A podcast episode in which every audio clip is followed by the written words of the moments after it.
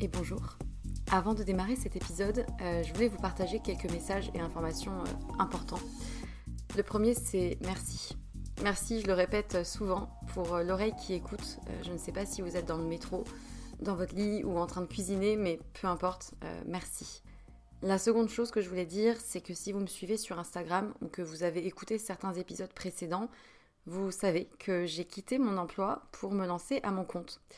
Euh, non pas par opposition au monde salarié, hein, mais euh, plutôt par besoin viscéral d'oser réaliser ce qui était devenu euh, une évidence, et plus précisément deux activités, avec pour fil rouge les mots.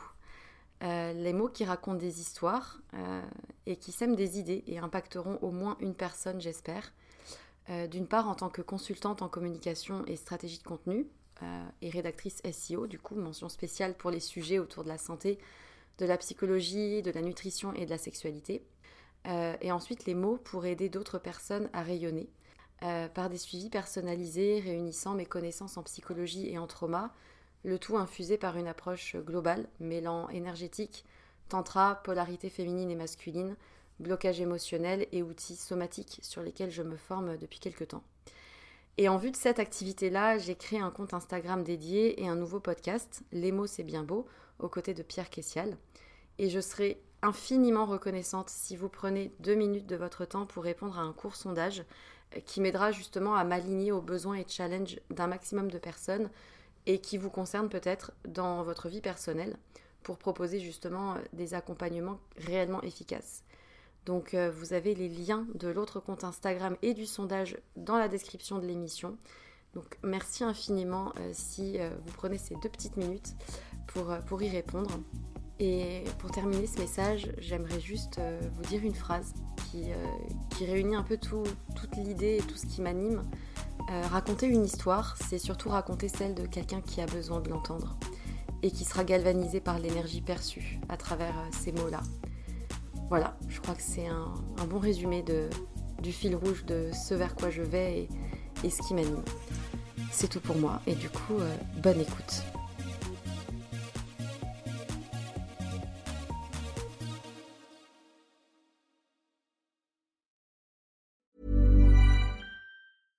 Mother's Day is around the corner. Find the perfect gift for the mom in your life with a stunning piece of jewelry from Blue Nile. From timeless pearls to dazzling gemstones, Blue Nile has something she'll adore. Need it fast? Most items can ship overnight. Plus, enjoy guaranteed free shipping and returns. Don't miss our special Mother's Day deals. Save big on the season's most beautiful trends. For a limited time, get up to 50% off by going to Blue BlueNile.com. That's BlueNile.com. Bonjour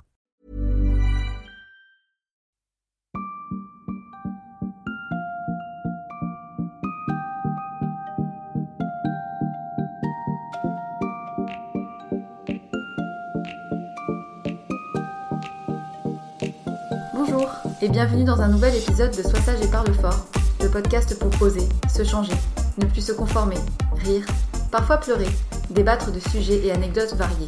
Je suis Marie et comme vous le savez, j'ai décidé d'arrêter d'être trop sage et de parler fort de ce que j'ai envie.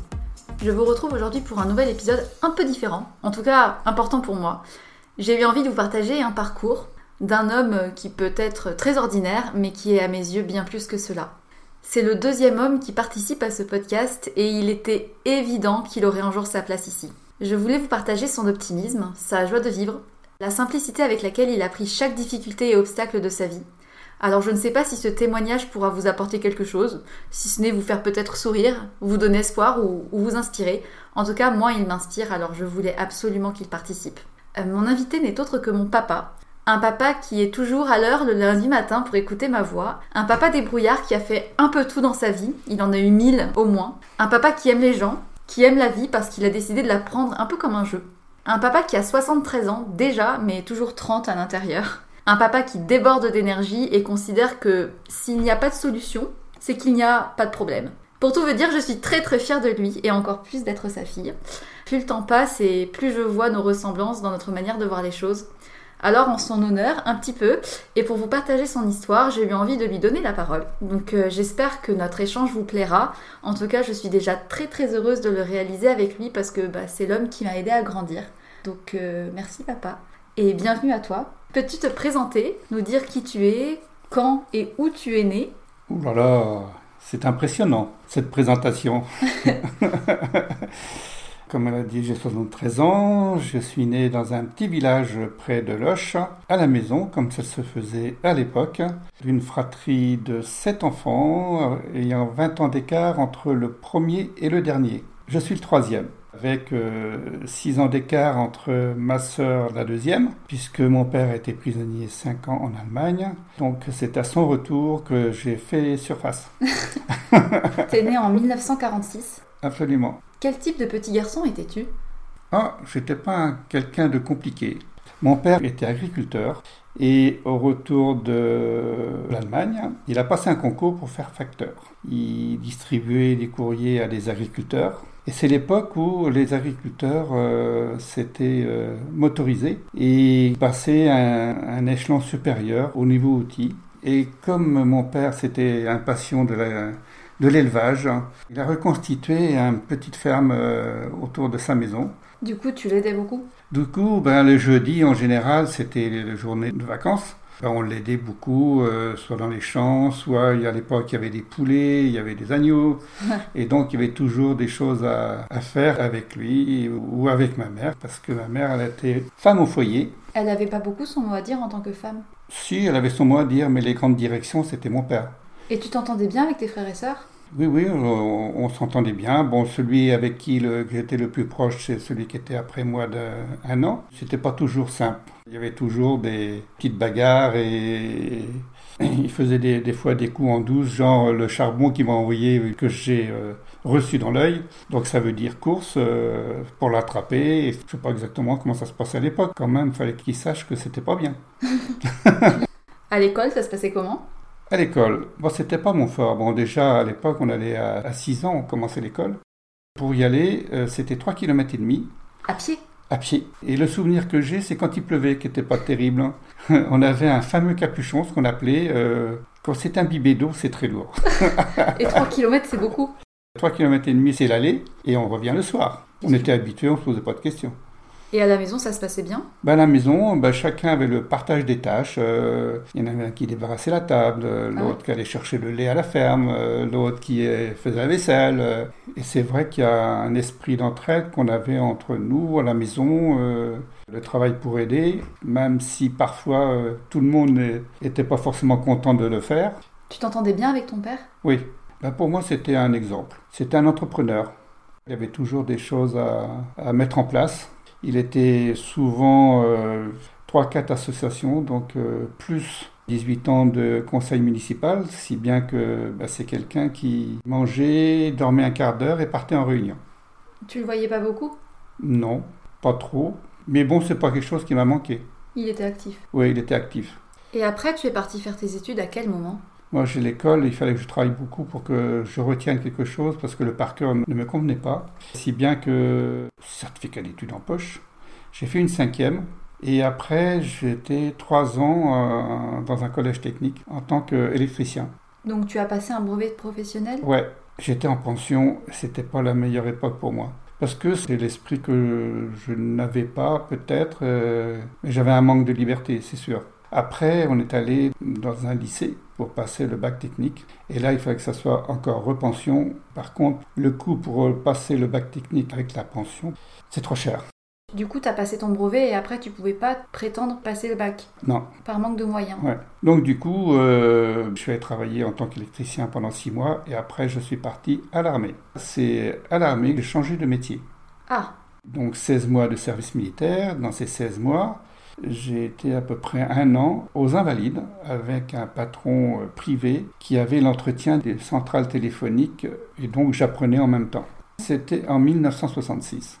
Et après, ce patron-là connaissait un patron d'une société privée dans la téléphonie. Et donc, il m'a fait rentrer dans cette euh, société. Et au bout d'un an, j'ai eu la chance de...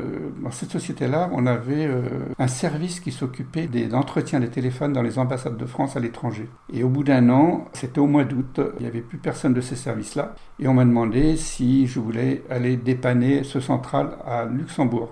Et tu savais pas le faire? Non.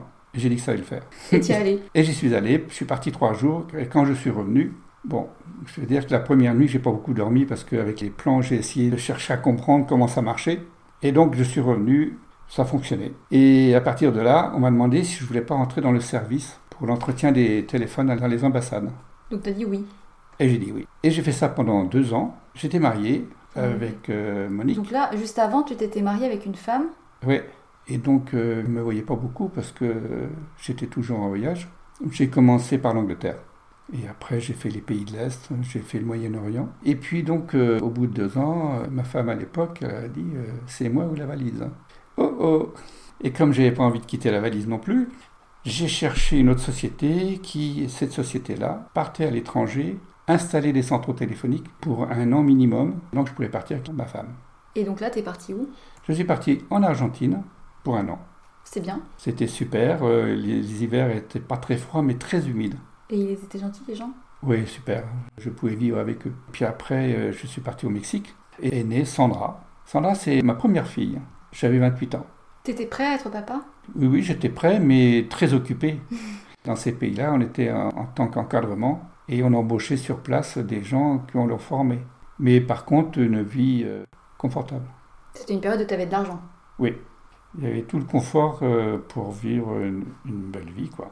Et ensuite, je suis allé habiter à Saint-Louis pour travailler en Suisse. Je suis resté un an, un an et demi, pour partir ensuite dans les années 79 à Lyon. Et là-bas, au bout d'un an, on m'a demandé si je voulais partir en Irak pour six mois, pour installer des écoutes téléphoniques. Des agents secrets. Yeah. J'ai dit ok, d'autant plus qu'à ce moment-là, j'étais en divorce avec euh, la mère de Sandra. Et donc, euh, je suis parti en Irak en 1980. Je suis revenu en 83. Il y avait bah, donc la guerre en Irak-Iran. À l'époque, euh, c'était surtout sur le front. Moi, j'ai vécu, par exemple, les Israël qui ont bombardé la centrale nucléaire. Ce soir-là, euh, ça a canardé de partout. Et j'étais euh, au club, euh, tranquille, et je suis revenu, les phares éteints. Et... T'avais pas peur? Non, inconscient peut-être. J'étais jeune. Un matin, je suis allé pour courir. Et d'un seul coup, des mitrailleuses, je suis revenu, je me suis mis sous les escaliers. Et puis, ça s'est calmé, je suis parti. Et la France te manquait pas? Non, non, j'ai ma vie là-bas. Mais en général, quand je partais, j'étais bien où j'étais, quoi. Je regarde pas trop derrière. Je suis très heureux euh, de retrouver les gens, mais chacun a sa vie. Moi, mes parents, je les appelais très rarement. Quand je revenais naturellement, j'étais très heureux d'être avec eux.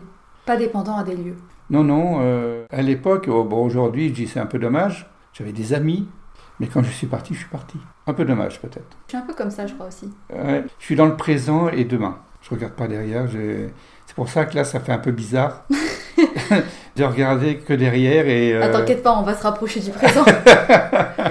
Mon danger, l'Irak, c'était euh, comme j'étais responsable de plusieurs chantiers qui étaient du sud au nord. J'étais souvent sur la route. Je savais qu'il fallait surtout pas que j'ai un accident parce que je savais que c'était la prison. Et avec le risque de me faire lyncher par le village parce que euh, je suis un étranger.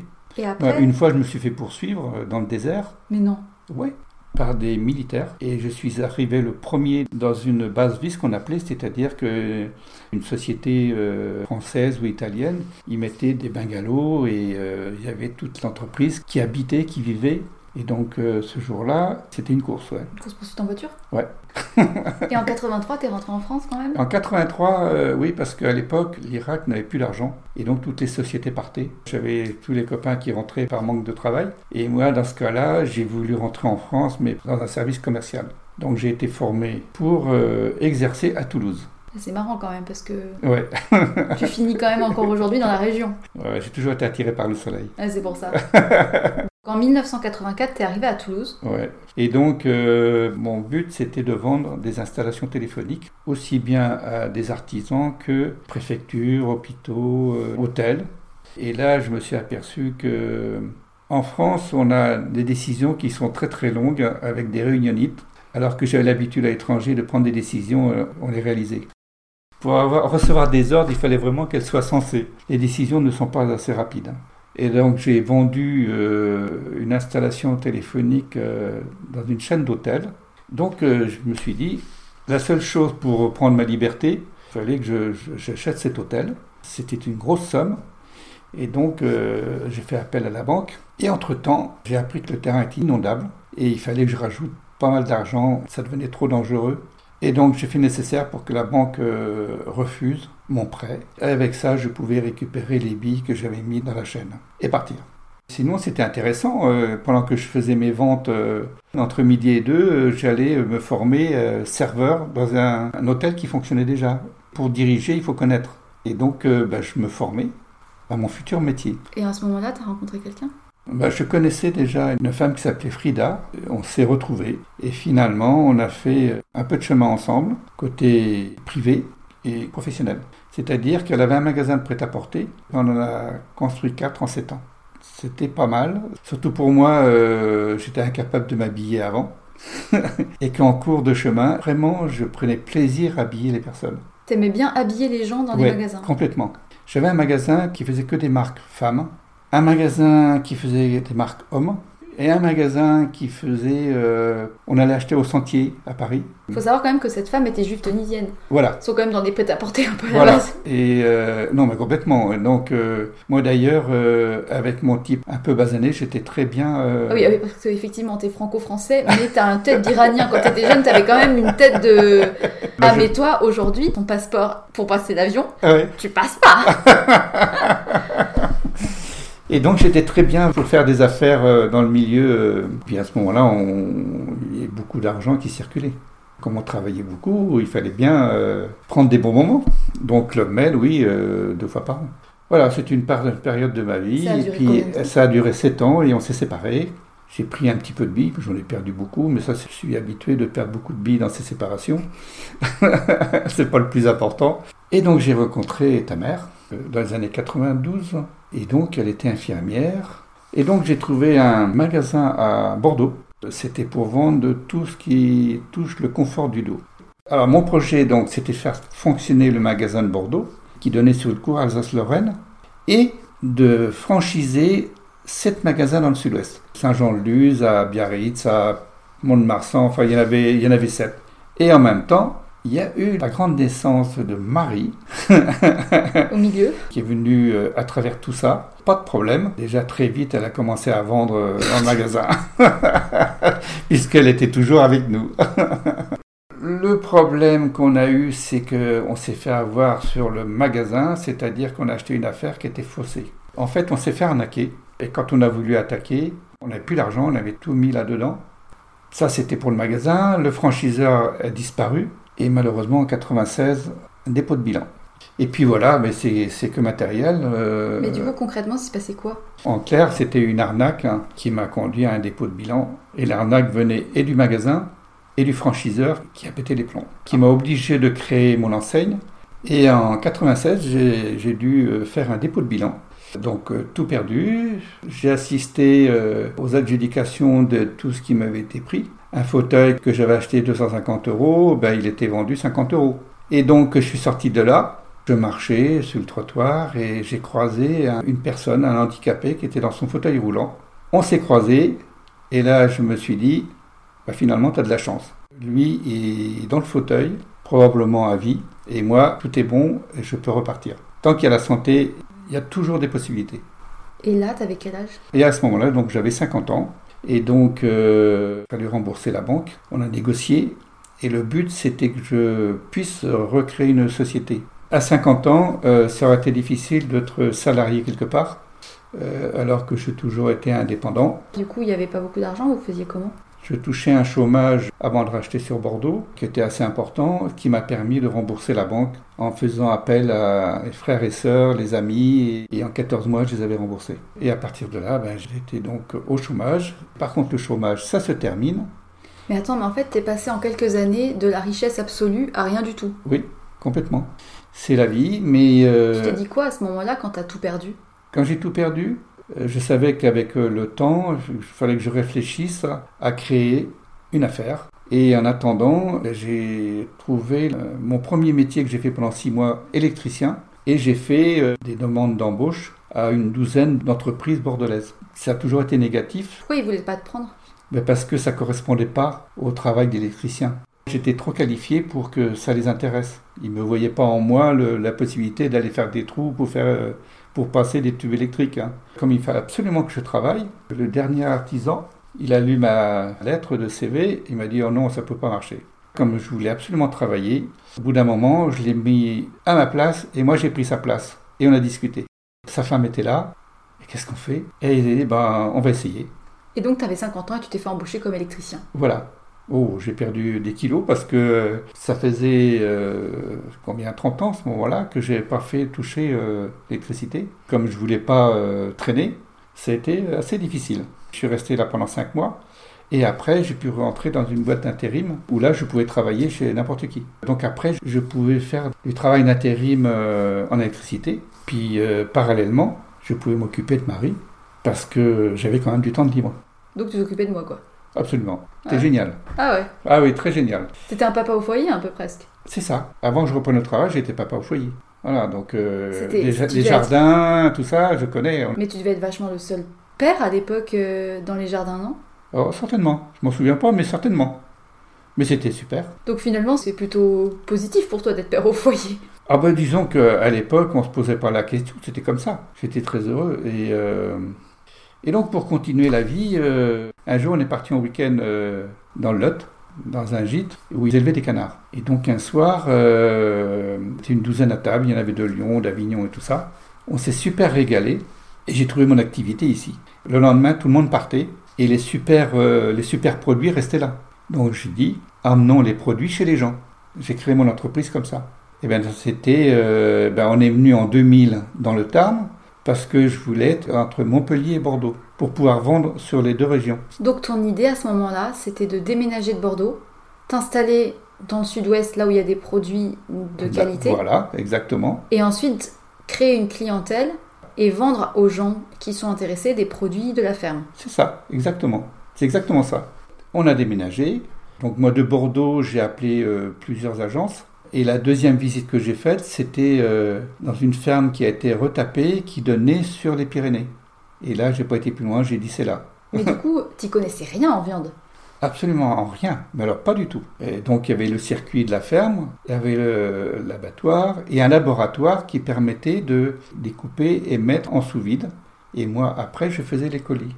Et je me souviens que la première fois, le patron du laboratoire, il me verse deux caisses, une caisse de pot-au-feu et une autre caisse de pot-au-feu, mais qui n'étaient pas les mêmes. Je dis, c'est quoi ce truc-là? Donc il m'a expliqué. Et puis j'ai tout fait comme ça, tout seul. T'as appris les morceaux des vaches et des cochons Ouais, euh, complètement. sur le tas. Sur le tas. Et en même temps, tu démarchais des gens. Comment tu faisais? Et je faisais tout par téléphone. Je prenais l'annuaire, j'ai enlevé tous les prénoms qui étaient résonance euh, anciens plutôt. Donc ça, je les ai Tous les prénoms vieux, tu les dégageais. J'ai dégagé parce que quelqu'un qui, a- qui est vieux mange moins de viande. Pas d'intérêt. Mais à l'époque, je vendais 20-25 kilos de viande avec 4-5 clients par soir. C'était énorme. Et puis, euh, ce que j'ai créé là, ça se faisait nulle part. Maintenant, ça se fait beaucoup. C'est marrant parce que toi, tu l'as lancé dans les années 2000, au moment où il y avait la crise de la vache folle. La première livraison, la veille, il y avait sur M6 une belle émission sur la tremblote, la vache folle. Et là, moi, je partais, j'avais deux veaux qui étaient dans mon camion frigo et je partais à Bordeaux. Et je me disais, oulala. Là là. Et finalement, étant donné que j'étais quelqu'un qui amenait directement de la ferme, ça a rassuré les gens. Mais je sais que j'ai un- une personne qui a appelé la mairie, par exemple, pour savoir qui j'étais. et voilà, et c'est Et comme là, ça. donc, t'avais euh, 54 ans. C'est ça. J'ai créé mon entreprise à 54 ans. En même temps, il y avait la naissance de ton frère, Antonin, qui lui, euh, il est né à Bordeaux, mais il a déménagé dans le Tarn au bout de deux mois. Et ton affaire, là, elle a duré combien de temps? Alors, mon affaire, elle a duré, je l'ai vendue, j'avais 65 ans. C'est-à-dire qu'elle avait 11 ans. Alors, je me suis arrêté parce que j'avais euh, acheté un terrain en 2005 pour construire euh, des gîtes pour faire la relation entre les clients et les éleveurs. Sauf que, étant donné que j'ai tout construit moi-même, j'ai mis plus de temps à les réaliser. Et à côté, je continuais la viande. Tout seul, Tout seul. à 60 ans. Oui, oui, mais ça allait très bien. Au calme. Au calme, tranquille. Je suis toujours occupé par contre. Donc, à côté, tu de construire une maison et en même temps, tu vendais de la viande et tu partais en livraison à 4h du matin. Ouais, Et au passage, tu embauchais ta fille pour aller t'aider à mettre sous vide les morceaux c'est de viande. arrivé, c'est arrivé. Oui, parce qu'il faut il savoir. s'en rappelle. Oui, je me rappelle très bien des matins de salle de découpe Ouais, et des matins avec les bouchers où ils prenaient leur petit déj à 5 heures, ouais, entre côtes. entrecôte. C'est ça. Oui, donc en fait, pour ceux qui m'écoutent un petit peu et qui me connaissent, vous vous doutez que je ne mange pas de la viande euh, en mode entrecôte tous les midis, mais j'ai été élevée à la merguez du Tarn. Faut savoir. Donc on avait des congélateurs tout le temps blindés de viande. Ouais. J'avais un papa qui avait été électricien, qui avait voyagé au Club Med pendant des années, qui avait tout perdu et que depuis que je suis née, on n'avait pas un rond. C'est vrai, on en a investi beaucoup. Oui, on en a beaucoup dépensé. et donc là, on construisait la maison et des gîtes pour, dans Les trois gîtes, ouais, recevoir des clients. c'est ça. Faire les constructions et faire le commerce de tout seul À 65 ans, à 65 ans, j'ai. c'est un peu euh, fatigant. Quand je partais à, oui, à 3 heures du matin, entre 3 et 4 heures du matin sur Bordeaux, au bout d'une heure, une heure et demie de route, je commençais à fatiguer. Et comme j'avais pas le temps de me reposer trop, pour pouvoir continuer à rouler, je m'arrêtais dans une station où là, je prenais un litre de coca, je prenais deux, trois cafés, je prenais. euh, C'était des Mars à l'époque que je prenais. Ça existe encore, je te rassure. Oui, mais maintenant, je trouve ça trop sucré. Oh, Et donc là, après, un litre de coca, un mars et ça repart. Et après, je travaillais, je livrais jusqu'à minuit le soir, sans problème. Sauf qu'au bout de six mois, peut-être, autour par là, euh, à l'époque, j'allais voir euh, une femme qui faisait des énergies chinoises. Et quand elle me voit, elle m'a dit Tu n'as pas de la tension? Et j'avais 20 de tension. Oh putain. 20 de tension, au Ouais. calme. Et donc, euh, elle m'a fait diminuer la tension, mais euh, je devais déposer de la viande dans le Gers, chez la tante. Et là, j'ai mangé euh, foie gras, j'ai bien mangé. Et je suis rentré à la maison, j'avais 20 de tension. voilà, petite anecdote. Ah, c'est Là, je vais avoir tous les végétariens de France qui vont m'attaquer en justice, là. Mais ça passe vite le temps comme ça. Ça passe très vite. Ça passe très très très vite. Et donc, euh, ben, j'ai fait le choix de vendre mon affaire et de continuer à terminer les gîtes pour des vacanciers. Tu t'es pas arrêté, quoi. Non, jamais. Pas encore. Mais en plus, euh, les vacanciers, euh, c'est eux qui m'apportent les vacances durant l'été. Je fais des barbecues, on passe des soirées, c'est super. Tu te fais des amis et... Ce qui est marrant, c'est qu'en fait, la première fois que tu as commencé à vouloir créer ta boîte, ouais, c'était au- autour d'une table d'hôtes oui. et que finalement, tu t'es retrouvé à faire un gîte. Effectivement, c'était pas prévu à l'époque. Aujourd'hui, du coup, tu es le propriétaire de trois gîtes. oui, j'ai Arnoux depuis 2012. Ouais, non, ça passe. Hein. Ça fait 7 ans. Ouais, Ça fait donc 7 ans maintenant que des vacanciers viennent euh, chaque été. chaque été et de plus en plus en intersaison. Juillet-août, c'est toujours plein. Là, j'ai déjà des réservations pour l'année prochaine. Parce qu'ils savent que faut qu'ils s'y prennent à l'avance s'ils veulent revenir. Vous entendez? a priori, quand on voit euh, le nombre de personnes qui reviennent, il y en a très peu qui ne reviennent pas. Aujourd'hui, tu as 73 ans. Oui, T'as finalement jamais fait d'études. non. T'as passé ton brevet professionnel pour être électricien. J'ai fait espagnol et anglais euh, le soir. Bon, la première fois que je suis parti en Argentine, euh, j'ai appris sur le tas. Mais, euh, mais de toutes tes expériences là, il y a rien que tu regrettes? Que tu ferais différemment? Alors, pas du tout. J'ai toujours fait ce que je pensais faire. C'est-à-dire que aujourd'hui, par exemple, j'ai 73 ans, mais je ne dis pas que je ne créerai pas quelque chose. Quelque chose qui n'existe pas. La création, euh, il n'y a que ça qui m'intéresse. Si ça tourne bien, euh, je m'ennuie. Donc, aujourd'hui, 73 ans, mais je ne dis pas que je ne créerai pas quelque chose. euh, je ne sais pas. Ça fait quoi de vieillir? C'est seulement qu'on n'a pas le choix. Tu le sens peut-être pas Bah, je le sens euh, quand même, tu fais moins de choses dans une journée. Ou alors je prends plus le temps de, de vivre. Si j'ai quelqu'un qui vient me voir, on prendra un café ou une bière. On regarde pas la montre, on profite du moment. Tu profites plus maintenant que les années passent? Bah, j'ai plus de temps. C'est autre chose. Tu dirais quoi à quelqu'un de jeune Ouais. qui ose pas faire des choses, euh, qui a peur de se lancer dans des trucs, euh, qui se met dans des cases et qui sort pas de ses habitudes? Je dirais, sois curieux. N'hésite pas. Euh, Si tu ne veux pas de regrets, eh bien, avance. C'est comme un sentier. On est dans le sentier. Il y a une bifurcation. Tu la prends ou tu la prends pas. Mais si tu la sens, tu la prends. C'est comme ça que t'as toujours avancé? Oui, toujours. Sans savoir, mais euh, T'appellerais ça comment? De l'intuition? je pense que j'ai beaucoup d'intuition aussi. Ça t'a pas empêché de te casser la gueule? Non, mais c'est pas grave. Est-ce que tu penses que ça t'a apporté quelque chose, le dépôt de bilan et tous les trucs qui t'ont un peu fracassé euh, contre la vie, entre guillemets? Je crois qu'il y a eu avant le dépôt de bilan et après le dépôt de bilan. Avant le dépôt de bilan, j'étais plus matériel, je pense. Après, il y a eu vous. J'avais eu d'autres valeurs. C'est d'avoir eu des enfants qui a changé quelque chose? J'ai eu beaucoup de chance d'avoir des enfants à l'âge que je les ai eus. Parce qu'aujourd'hui, je pense que c'est eux aussi qui participent que je ne sois pas vieux. avoir des enfants tard, c'est plutôt le bon plan, quoi, pour rester Ah, jeune. Moi, je trouve que c'est génial. Moi, je trouve que c'est génial. J'ai beaucoup de chance de vous avoir. Tu as 25 ans, Antonin, il a 19 ans. Ouais, je pense que vous m'avez boosté. Si tu pouvais parler à un jeune homme ou à un homme euh, qui a peut-être peur de se lancer dans la vie, de s'engager, d'avoir des enfants, euh, qu'est-ce que ça t'a apporté d'avoir des enfants dans ta vie d'homme? Eh ben, alors si je prends euh, Sandra, quand j'étais au Mexique, je ne l'ai pas vue euh, grandir. Quand je vous ai eu, euh, toi j'avais beaucoup de temps, puisque j'étais au chômage. On a fait des parcs, on a fait des jeux, je t'ai emmené à l'école. Donc j'ai vraiment profité de vous. On a fait plein d'échanges. Fatalement, ça a une autre valeur que malheureusement pour Sandra, euh, je ne l'ai pas vue grandir. Les papas et les mamans d'aujourd'hui devraient ralentir et prendre plus le temps de profiter de leurs enfants? C'est une évidence. Profiter de leurs enfants, c'est euh, quand même, euh, c'est de leur apprendre à s'envoler plus tard. Et tu trouves qu'aujourd'hui on est dans une société peut-être où on n'apprend pas aux enfants à s'envoler? Si on prend l'exemple de vous, avec euh, vous, vous avez participé à certains travaux. Vous avez une certaine valeur des choses. Tu veux dire qu'effectivement on a vécu dans la galère pendant toute notre enfance Oui C'est-à-dire que j'ai un rapport au matériel qui est effectivement assez dérisoire parce que bah, on n'est jamais parti en vacances. Oui, très peu, oui, oui. On a vécu dans un sous-sol euh, par 10 degrés, avec pas d'électricité, Ouais. pas d'eau chaude. Ouais, ouais, ouais.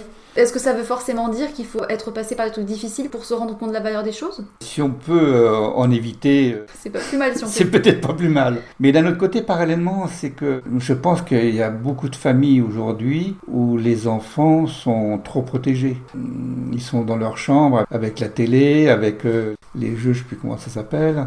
Ils sont pas dans la vraie vie? Oui, je pense qu'ils sont pas dans la vraie vie. Et je pense qu'ils auront du mal à travailler. On voit bien aujourd'hui, le travail n'a pas la même valeur que moi à mon époque. Il fallait vivre. Aujourd'hui, le rapport au travail n'est pas le même. Attention, toi tu l'as. Merci. tu veux dire que les, les- les jeunes d'aujourd'hui ont plus l'habitude que ça soit servi sur un plateau? Oui, je pense. Gagner de l'argent, c'est pas forcément facile. hein. Ça, c'est compliqué à dire, hein, mais euh, on voit les métiers de manuel. Certains jeunes ont, ont du mal. J'ai un magasin de cycles là où j'ai acheté les vélos. Ils trouvent personne pour travailler. Les jeunes qu'il a eus sont pas restés longtemps parce que ça les intéresse pas. Et donc, il y en a qui préfèrent être au chômage plutôt que de ne travailler. Je pense qu'on est dans une société aujourd'hui où il y a beaucoup de gens qui sont un peu révoltés contre plein de choses, mais il y en a peu qui se donnent vraiment les moyens de bouger les choses et de faire en sorte qu'il y ait vraiment des changements dans leur vie ou dans la vie de manière générale. Mais il faut pas trop généraliser parce que t'es Non. aussi en campagne, t'es pas en ville et euh, ça aussi c'est un choix quand même parce que mine de rien t'as toujours été quelqu'un qui adore vivre avec les gens, d'être dans le contact, Oui, mais t'es quand même vachement isolé ici. je pense que ce qui me sauve, c'est que si les gens viennent me voir. Et là, j'ai toujours quelqu'un avec qui discuter. Et ça peut être des Anglais, alors c'est un peu plus compliqué parce que mon anglais, il est quand même pas très performant. Les Belges qui sont très marrants, euh, enfin voilà. Bon mais alors euh, quelle est la prochaine entreprise que tu vas créer là? Aujourd'hui, je ne sais pas. Mais je dis pas que je n'en créerai pas une. T'as encore au moins euh, une bonne trentaine d'années devant toi. 30 ans, je sais pas, mais mes parents, ils sont morts euh, à 96 ans. On va de plus en plus mais loin. tu sais, la jeunesse est dans la tête je pense. Oui, mais c'est sûr. Ben, tant que tu as envie de créer, je pense que c'est bon signe. Tu vois, ici, on voit beaucoup de promeneurs et il y a beaucoup de cheveux blancs. et donc, je ne peux pas, Tu veux pas aller avec eux. je ne peux pas aller avec eux. Pourquoi? Parce que souvent, les retraités, ils parlent que du passé. Moi, qu'on me parle du présent ou de l'avenir, euh, voilà. Ça, ça me, ça me convient. Donc c'est ça le secret de longévité, c'est euh, regarder toujours devant. Je pense, il y a des belles choses, il y a des choses à créer. Puisqu'il y a derrière, c'est derrière, on peut rien y faire. Donc c'est fait, il faut passer à autre chose. Et c'est pour ça ce qui est bizarre, moi, de parler dans mon passé, là, c'est vraiment pas mon truc. Et j'ai l'impression d'être parti à des années-lumière pour, pour voir euh, comment j'ai vécu Ah ouais, à une certaine coup, période. T'es fier du chemin que t'as fait là? De ta vie? Est-ce que t'es content de la vie que t'as menée? Très heureux. J'ai pas un regret de ne pas avoir fait quelque chose. Donc en fait, la pire chose, ce serait finalement de rester inactif et de rester coincé dans un système et de pas oser en sortir. Quitte à se planter, mais vaut mieux avancer. C'est peut-être bien. Enfin, ça ne veut pas dire qu'il faut aller se planter. Mais si ça arrive, malheureusement, moi, c'est m'est arrivé et j'ai tout perdu. Vraiment, euh, j'avais un terrain en région parisienne pour construire. Ah bon? On a encore loupé une étape, j'étais pas au courant de ça. Euh, oui, parce qu'il y avait pas mal de choses. et donc, j'ai vendu ça, j'ai vendu bon, les magasins. Et donc, j'ai tout mis là, dans cette affaire. Et aujourd'hui, il n'y a pas de souci. Je suis très heureux avec mes gîtes. C'est ta manière de parler fort? Si je voulais donner un conseil, il faut oser. Moi, je pense qu'il vaut mieux se planter, mais même si on s'est planté, on a appris des choses et qui serviront si on continue à, à oser. T'as quelque chose d'autre à ajouter? Euh, J'ai l'impression d'avoir beaucoup parlé. Je crois que t'as jamais autant parlé de ta vie. Jamais, c'est la première fois. Demain, je vais rentrer dans une salle de sport, je suis très heureux. C'est dans tes projets ça? Tu m'as donné l'idée. seulement pour dire euh, il faut entretenir le corps, aller faire du yoga. Reculer toujours d'aller m'inscrire. Tu serais retrouvé avec des vieux quinquas, attends, t'es fou Et euh, non, ça pouvait pas aller. En échangeant, tu m'as ouvert l'esprit en me disant salle de sport. Et effectivement, on est allé voir hier, je vais retrouver mon compte dans ce domaine-là. Ce que j'ai vu hier dans la salle de sport, il n'y a que des femmes, d'un certain âge d'ailleurs. Ouais, peut-être que si les femmes euh, vont plus loin dans l'âge, c'est peut-être parce qu'elles s'entretiennent. Et donc je vais m'entretenir pour aller aussi loin qu'elles. Pour dépasser. c'est un peu ton secret jeunesse, quoi. Oui, parce que si on n'entretient pas le corps, si on veut pas avoir des bobos... Euh... T'as toujours été actif. Oui, j'ai toujours fait du sport. Euh... T'as toujours fait du sport, t'as toujours été gourmand, t'as toujours aimé la vie. Oui, j'ai eu beaucoup de chance quand même. Je reconnais que la vie, elle a été très sympa avec moi. Est-ce qu'elle a été très sympa avec toi ou est-ce que c'est toi qui as pris la vie de telle sorte qu'elle soit chouette? Oui, mais on peut se poser la question pourquoi moi je l'ai pris comme ça et pourquoi tant de personnes la subissent? Moi je pense que c'est parce qu'aussi depuis que je suis petite, tu me dis que la vie était un jeu. C'est ça. Et si on joue, on n'a pas l'impression de ramer. Je suis bien d'accord? Si tu joues, c'est que tu vas aller vers quelque chose qui Ouais. t'intéresse. Ben là, le temps passe très vite. Bah alors autant jouer. C'est pas moi qui dirai le contraire. Joue. Bah écoute, euh, Ça me fait bizarre. Ça me fait bizarre d'avoir parlé autant de moi. attends, tu vas être écouté par plein de gens. Oui, c'est énorme. Bon, Bon, je m'en vais. attends, attends. Je te remercie beaucoup d'avoir accepté de participer à Sois sage et parle fort. Je suis très très fière de recevoir euh, mon papa, qui a eu euh, une vie avec plein de choses dedans. J'espère vraiment que ça pourra en inspirer. Je sais pas si beaucoup seront allés jusqu'au bout de l'épisode, mais si vous l'avez fait, alors je serai super contente d'avoir vos retours. tous les cas, si je l'ai fait, c'est vraiment avec toi. Il n'y a que toi qui pouvais, euh, qui pouvais me, me faire accepter de parler de mon passé. Je pense que j'arrive bien à faire parler les gens. Je pense, je pense, je pense que tu vas pouvoir jouer dans la vie. Il n'y a aucun souci. Bah écoute, top là. Je te remercie beaucoup. Euh, oui, non, c'est moi qui te remercie. Tu es la meilleure. Moi, j'espère que vous avez apprécié cet épisode et euh, cet échange. Je vous souhaite une très très belle journée et surtout n'oubliez pas, prenez la vie comme un jeu. Hmm. Soyez sage un peu, mais parlez fort, beaucoup.